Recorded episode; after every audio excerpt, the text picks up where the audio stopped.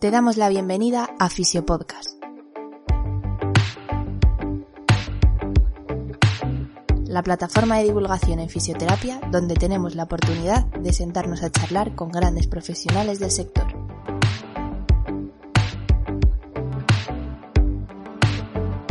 Nuestro lema, fisioterapia sin apellidos y conciencia. Muy buenas compañeros y compañeras. Mi nombre es Rubén Hernández y para mí, como siempre, es un auténtico placer estar en un episodio más de la radio Fisio Podcast.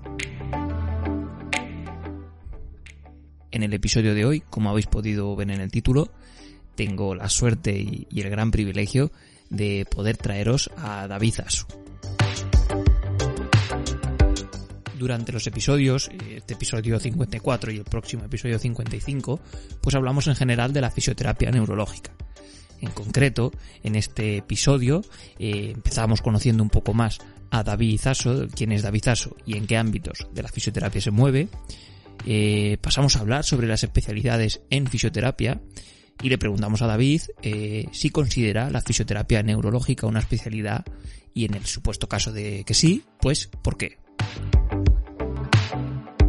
Hablamos de la fisioterapia neurológica encuadrada en un paradigma eh, orientado hacia la función y no tanto en, el, en lo biomecánico, ¿no?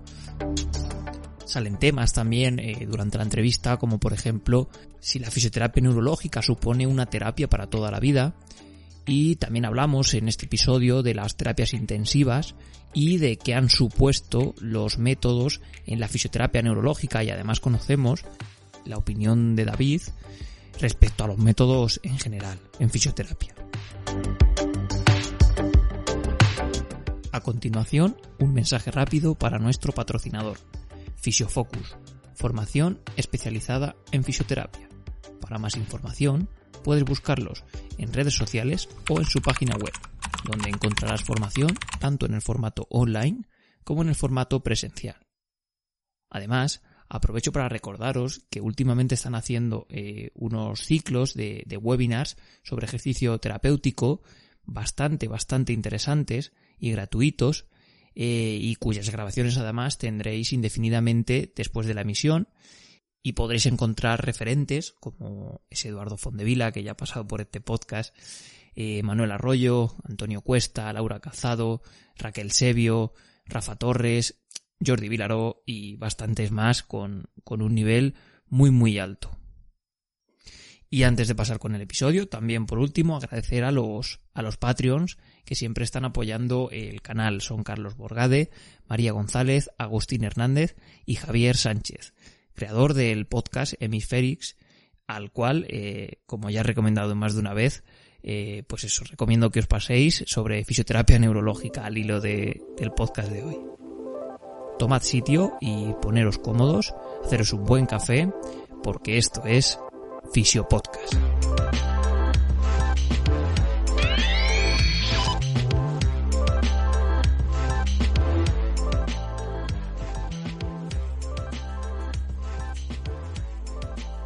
Muy buenas, David.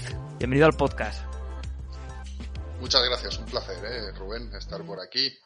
Un honor y un privilegio. un placer, el placer es mío, joder. Ya te lo he dicho antes de grabar y te lo repito ahora que el placer es mío que estés por aquí. Y nada, vamos a charlar un ratillo. Entonces, eh, David, para quien no te conozca, ¿quién es David Aso y en qué ámbitos de la fisioterapia se mueve? Bueno, pues yo soy un fisioterapeuta egresado 2004, que bueno, no, no es que ya llovió, pero bueno, en Asturias sí llueve, o sea que de hecho ejerzo de hecho está lloviendo, ¿no? Sí, correcto.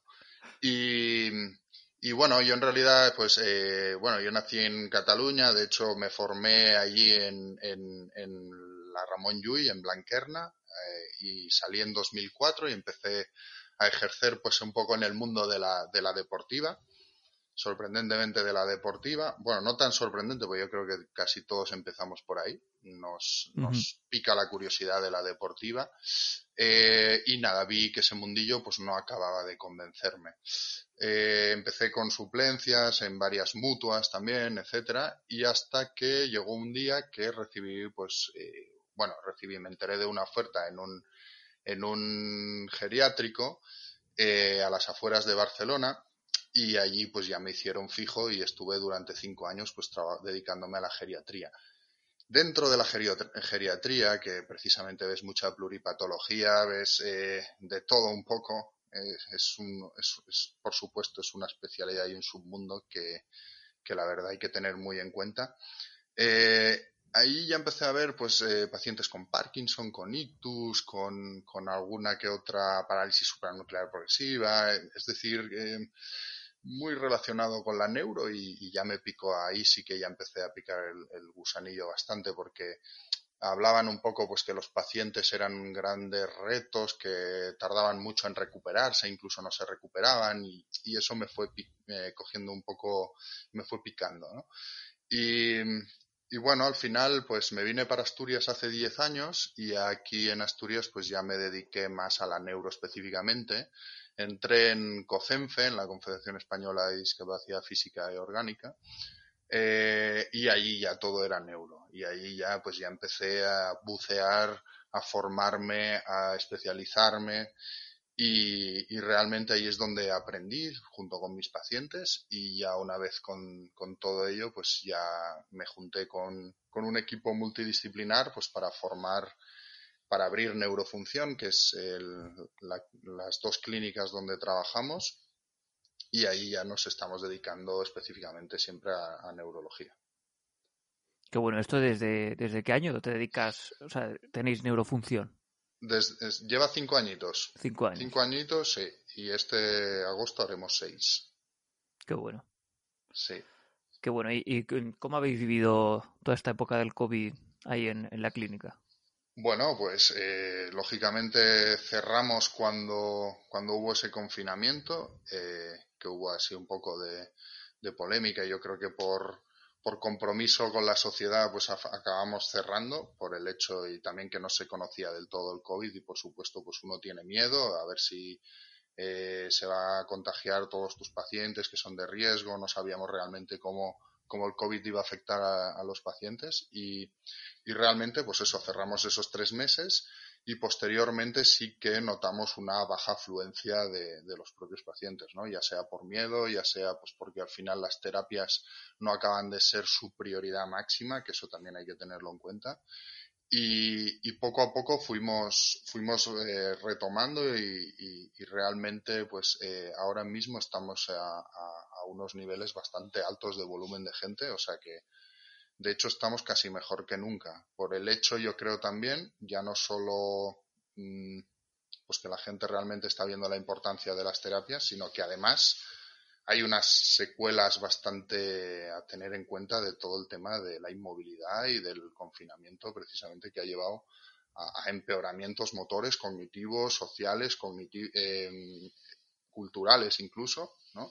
Realmente bares cerrados, pues eh, uno baja todo el tema de salir de casa, etcétera, y eso los pacientes, nosotros que nos dedicamos, los fisios, más a la parte física, pues cómo no, ¿no? Pacientes que se fatigan mucho más, pacientes que, eh, bueno, eh, pierden las capacidades motoras esenciales para desarrollar su vida diaria y, y, la verdad es que ha sido una lección, entre comillas, de, de ver cuán importante puede llegar a ser nuestra, nuestra profesión, ¿no? Considerada casi mm, básica, o al menos para mí. Pero claro, nosotros vivimos en ese sesgo, eso sí que es verdad. Sí, sí, sí. Sí, además tendemos a charlar con gente como tú y yo ahora estamos hablando. Mucha iatrogenia aquí, ¿eh? Total, total. Bueno, David, pues vamos a hablar un poquito sobre la fisioterapia neurológica, los principios generales un poco y, y al final de la fisioterapia sin apellidos, que tanto nos gusta en este podcast, de hecho abanderamos esa fisioterapia sin apellidos y conciencia. Eh, entonces, por, arrancar la, conversación, eh, a día de hoy eh, con el tema especialidades parece que se habla, bueno, últimamente se está hablando un poco más, si no me equivoco. O sea, está saliendo a la palestra el tema, ya, ya eso es interesante, ¿no? pero quería conocer un poco tu opinión. Entonces, em, ¿Crees que la, fisioterapia, que la fisioterapia neurológica tiene los mecanismos o los medios como para ser considerada una especialidad propia? Va por ahí la, línea, no sé. y, en general, incluso, ¿qué opinas con las especialidades? Bueno, eh, a ver, al fin y al cabo, eh, todo este, toda esta temática que se está hablando actualmente muchísimo más de las especialidades proviene de un contexto que precisamente la sociedad eh, demanda.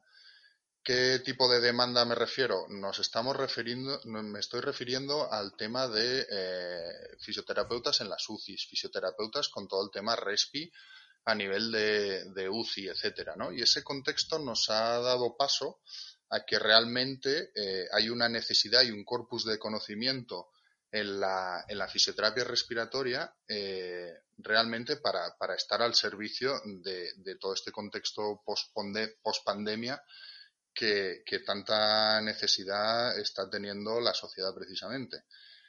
Dicho esto, eh, claro, a, a partir de aquí nos planteamos cuáles son las especialidades reales de la fisioterapia, ¿no? Entonces, eh, claro, yo estoy formado específicamente en la de neurología, o en ello estoy, porque esto ya se sabe, nunca uno acaba, ¿no? Eterno aprendiz. sí, eso es. Y, bueno, pues eh, la fisioterapia neurológica, encuadrando y estando dentro de un equipo multidisciplinar, lo de siempre, y como siempre acompañado pues de otras profesiones, pues sí tiene un corpus de conocimiento específico a la hora de intervenir con, el paciente neurológico. Sí es cierto que tenemos eh, pilares comunes con el resto, por supuesto, pero a nivel clínico eh, la especificidad clínica eh, y diferencial con otro tipo de paciente, pues está presente. Es decir, nosotros debemos o deberíamos saber sobre tema eh, a nivel cerebral, deberíamos saber sobre tema, por supuesto, a nivel de periferia, pero la presentación clínica es específica. Eh, no es lo mismo tratar ictus, por supuesto, que, y te digo ictus porque es lo más común, imagínate ya en enfermedades raras, que ya viene complicándose más la cosa, pues eh, que suelo pélvico o que, bueno, la propia traumatología, tema de dolor crónico, tema pues desde procesos eh, en tendinopatías, pues nada que ver con el tema de, la neurología, ¿no? Eh, nos centramos bastante más con el tema siempre, estamos hablando de aprendizajes motores, estamos hablando de enriquecimiento de entornos, siempre estamos hablando de actividades de la vida diaria compartidas con, por supuesto, con, con, con otras profesiones, estamos hablando pues de repeticiones, de dosis, de cantidad, de función, etcétera, ¿no? Y sí es verdad que, es común a, las bases de la fisio, a las bases de la fisioterapia en general, pero en particular yo creo que nos diferencia los aspectos clínicos, ¿no? Por tanto, también nuestros razonamientos clínicos son distintos. ¿Vale? Yo creo que va un poco por ahí. Y bueno, eh, a nivel de medicina lo tienen muchísimo más claro porque ya están creadas y, por supuesto un neurólogo no tiene por qué saber sobre, eh, sobre a nivel de, de yo qué sé, de trauma, de riñón, de trauma, de sí, que, que, pues yo creo que al, fin y al cabo nos, nos pasa un poco a nosotros, ¿no? Sí, totalmente. Yo creo que está, despegando totalmente ese tema. Fíjate, en, en enfermería ahora mismo están más en el trámite incluso legal, ¿no? Ya, ya existen las especialidades, pero no están reconocidas. O sea, es como que van un paso más por delante y yo creo que seguiremos ese camino, ¿no? De enfermería. Pero, no sé, yo tengo curiosidad de cómo evolucionará este camino y lo que tú has dicho, ¿no? A ver, ¿qué es una... O sea, ¿qué incluimos por especialidades? ¿Cuáles, cuáles son? no sé, es, es, complejo, pero bueno, por algo hay que empezar, vaya. Sí, totalmente. Bueno, de hecho, eh, yo soy actualmente uno de los vocales de la sección de la Sociedad Española de Neurología en cuanto a la, fisioterapia se refiere, dentro del grupo de la fisioterapia. Y yo creo que esas sinergias con precisamente nosotros con neurólogos, o por ejemplo los de RESPI con la SEPAR, o los de infantil con la Sociedad Española de, de Pediatría, etcétera, pues también nos van acercando un poco a esas propias especialidades, ¿no? Y a ese reconocimiento multiprofesional de, que nuestro trabajo está ahí y que estamos para echar una mano, que al fin y al cabo es a lo que nos dedicamos, a echar una mano a nuestros pacientes y a que recuperen. Totalmente. De hecho, la, experiencia con otros profesionales suele ser un poco, o sea, ellos son los que más demandan casi fisioterapia, o sea, los pacientes y, los propios compañeros que dicen, hostia, yo quiero un fisio aquí al lado que me eche una mano en según qué, qué ámbito. Sí, sí, Has dicho un aspecto eh, del tema de, la función relacionado con la neurología Y bueno, corrígeme si me equivoco, pero siempre la, fisioterapia neurológica como que ha estado abanderada eh, en ese sentido como una, como posiblemente una de las principales ramas que más orienta la terapia a la función por encima de, pues yo qué sé, de aspectos más técnicos como el grado de ciertos grados de movilidad, de elasticidad, etcétera, ¿no? Y también quería saber un poco tu opinión al respecto, si crees que eso realmente es así desde dentro, vosotros desde vuestro mundo desde dentro, porque yo no me incluyo. Y, si es así, bueno, veo algún paciente neurológico, pero muy pocos, entonces no. Y, que, y si es así, pues, pues ¿cómo crees que el paradigma ha ido cambiando eh, de, ese modelo quizá más biomecánico a, algo más orientado a la función? eh, pues sí, la, verdad es que sí estamos, eh, o, al menos eh, trabajamos siempre pensando hacia la función, porque realmente hay un problema, bueno, problema tampoco, sino si realmente te estás constantemente centrando en la estructura y no te llevas a cabo la función, nuestro paciente neurológico, en cuanto realizas modificaciones de estructura, al día siguiente te vuelven igual.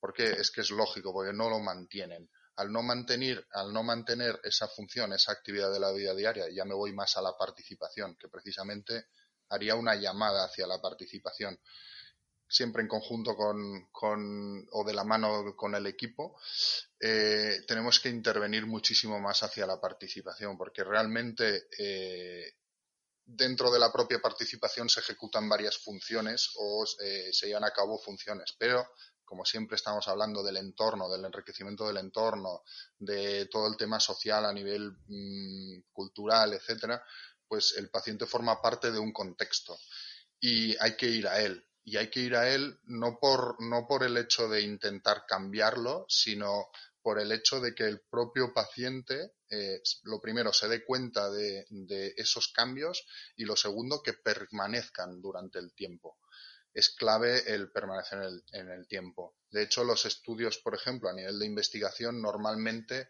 eh, están diseñados pues a, a 4, 6, 8, 12, 15, 20 semanas vista. Ah. Pero ¿y al año vista? ¿Y a los 2? ¿Y a los 5? ¿Y a los 10 años vista? Porque el paciente sigue existiendo. Entonces, eh, la clave está en la parte participativa. Si un paciente está muchísimo más participativo, va a conservar, se va a mover más, se va a dejar ese sedentarismo tan característico, va a, hacer o a llevar a cabo una vida mucho más eh, funcional, precisamente, y mucho más activa. Y sí, la verdad es que hemos enarbolado un pelín la función, pero deberíamos ir también hacia la participación todos juntos, porque es clave. Y a sacarle, ¿no? Del, entorno, llevarle a otro entorno diferente, claro. Eso. Es, la clínica, la clínica, al final es un entorno controlado, es un entorno, eh, vamos a llamarle que quizás llegue a generar dependencia a ese entorno, me explico, o sea, yo voy de, lunes, miércoles y viernes a, a la clínica de fisioterapia y ahí solo hago allí el ejercicio o hago, me activo o trabajo la fuerza, lo que sea, X, X cosas. Pero luego en casa, en casa puedo tener entornos no favorecedores. Entonces, bueno, la idea es intentar cambiar al fin y al cabo el comportamiento del propio paciente. ¿Y cómo gestionas esta, estas expectativas y este comportamiento? Porque imagino que es complicado, ¿no? Porque eh, o sea, tiene que cambiar mucho la visión, por ejemplo, de sesiones, de plantearlo de sesiones a programas, de, yo qué sé, otra estructura, ¿cómo, lo gestionáis? O cómo lo gestionáis, mejor dicho, en el centro. Todo esto. Pues eh, varias maneras. Mira, eh, eh, Edward Taub, que es uno de los psicólogos precisamente conductistas, este hombre estuvo experimentando bastante con el tema de la restricción del lado sano, etcétera, etcétera. Y este hombre lo que hizo fue eh, algo muy interesante, que es eh, realizar como un programa de paquete de transferencia de lo aprendido de la clínica a casa. Entonces, a partir de ahí, a partir de una serie desde contratos terapéuticos, desde eh, cambios en cuanto al comportamiento, desde, bueno, una serie, un registro de actividad, ¿no? Entonces, hay una serie de, de cositas que van, que van surgiendo y que van haciendo, desde chequear los problemas que, que van pasando en su vida diaria, se anotan, se chequean, se revisan y por tanto el paciente al final eh, acaba eh, trabajando ese, ese problema de, de, la vida diaria que le presenta.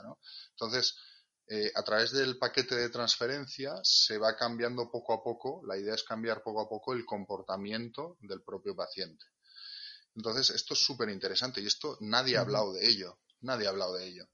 Eh, es lo que te comento. Siempre el grueso de las investigaciones va hacia la estructura. El grueso de las investigaciones tiende a ir también hacia la función. En plan, como un 60% a nivel de estructura, 40% a nivel de función y la clave es ese 3%, ese pequeño porcentaje de participación, que ahí está, ahí está el tema.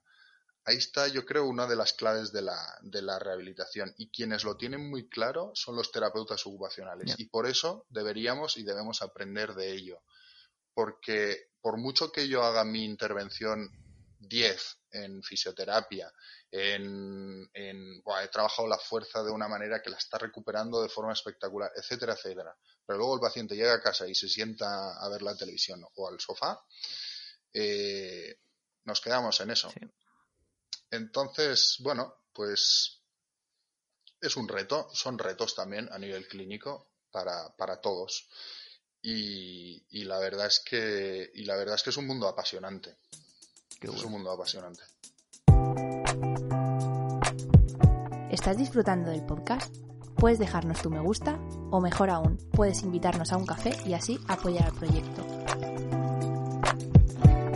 Tan solo pincha en el enlace que tienes en la descripción y así tendremos energía suficiente para defender a capa y espada una fisioterapia sin apellidos y conciencia.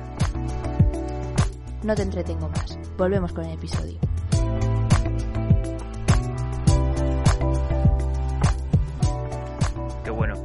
comentado también lo de, lo de la dependencia. Ese es un punto que, a mí no me gustaría dejar, creo que también es interesante.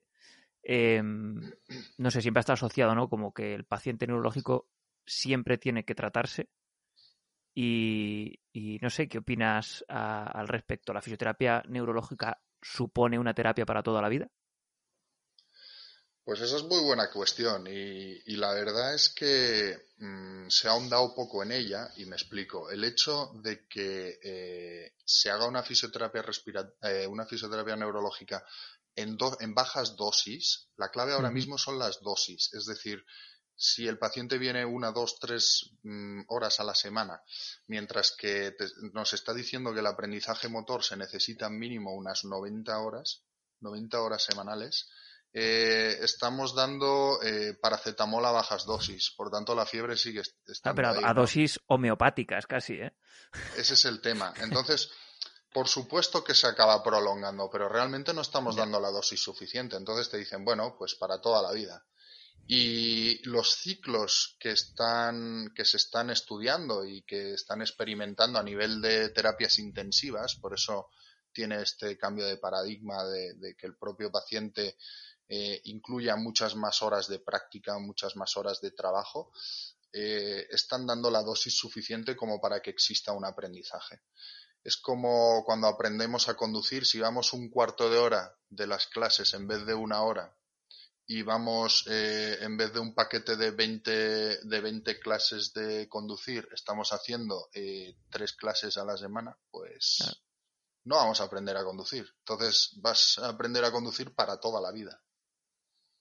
Es un poco eso. Y enlazas con otro punto, perdona que te corte, del tema de las terapias intensivas, ¿no? O sea, cada vez se habla mucho más y, la investigación imagino que irá en ese ámbito, ¿no? De la dosis quizá más concentrada, ¿no? en forma de terapia intensiva. Eso es. La clave de, de, las, de, las, intensivas ya no solo es el número de horas, sino lo que se hace en ello, ¿no? El trabajo específico orientado a tareas y esas, y esas tareas orientadas hacia un objetivo específico del paciente es lo que te acaba dando la diferenciación con el resto. ¿Y, por, qué, y por qué de esta manera? Porque realmente eh, el aprendizaje de una tarea tiene que ser específica. No puedes estar realizando eh, terapias a nivel global porque los, objetivos los pacientes lo, tienen claro de un inicio. El, paciente sabe eh, que quiere comer con esa mano o el paciente sabe que quiere desplazarse para irse al baño, el paciente sabe, sabe qué es lo que necesita. Justo el viernes eh, me pasó lo siguiente, un paciente sabía que quería pedir matrimonio a su, a su pareja y, me pidió específicamente el arrodillarse y levantarse. Bueno, pues es lo relevante precisamente para él en ese momento, ¿no? Y, esa fue la práctica.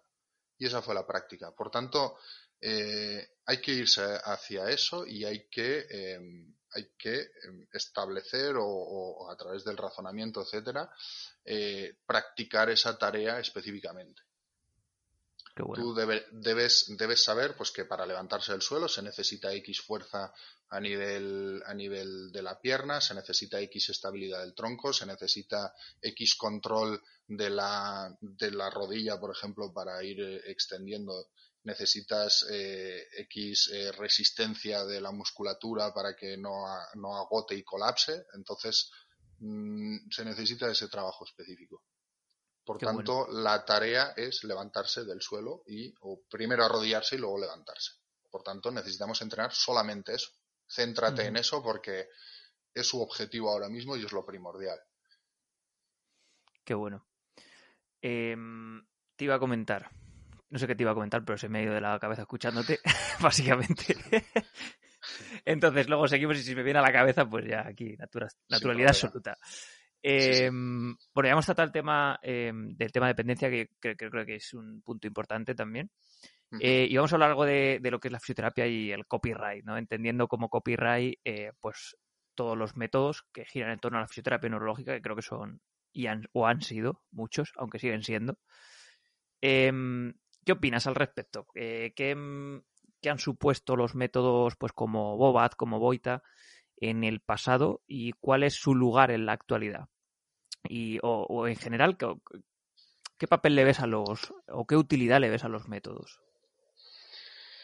Bueno, eh, lo primero es plantearse por qué realmente un método es método y se registra, ¿no? Entonces, eh, la idea de la, de la, persona que acaba registrando un método es eh, para conservar ese conocimiento específico vamos a pensarlo bien, ya no hablemos solamente de lucrarse, etcétera, sino vamos a pensar en que eh, hay un aprendizaje y tú sacas a través de un trabajo una metodología, eh, siempre orientada desde la clínica y luego posteriormente se va hacia la, hacia la investigación. Y bueno, luego, luego abro ese melón que, me parece muy curioso también.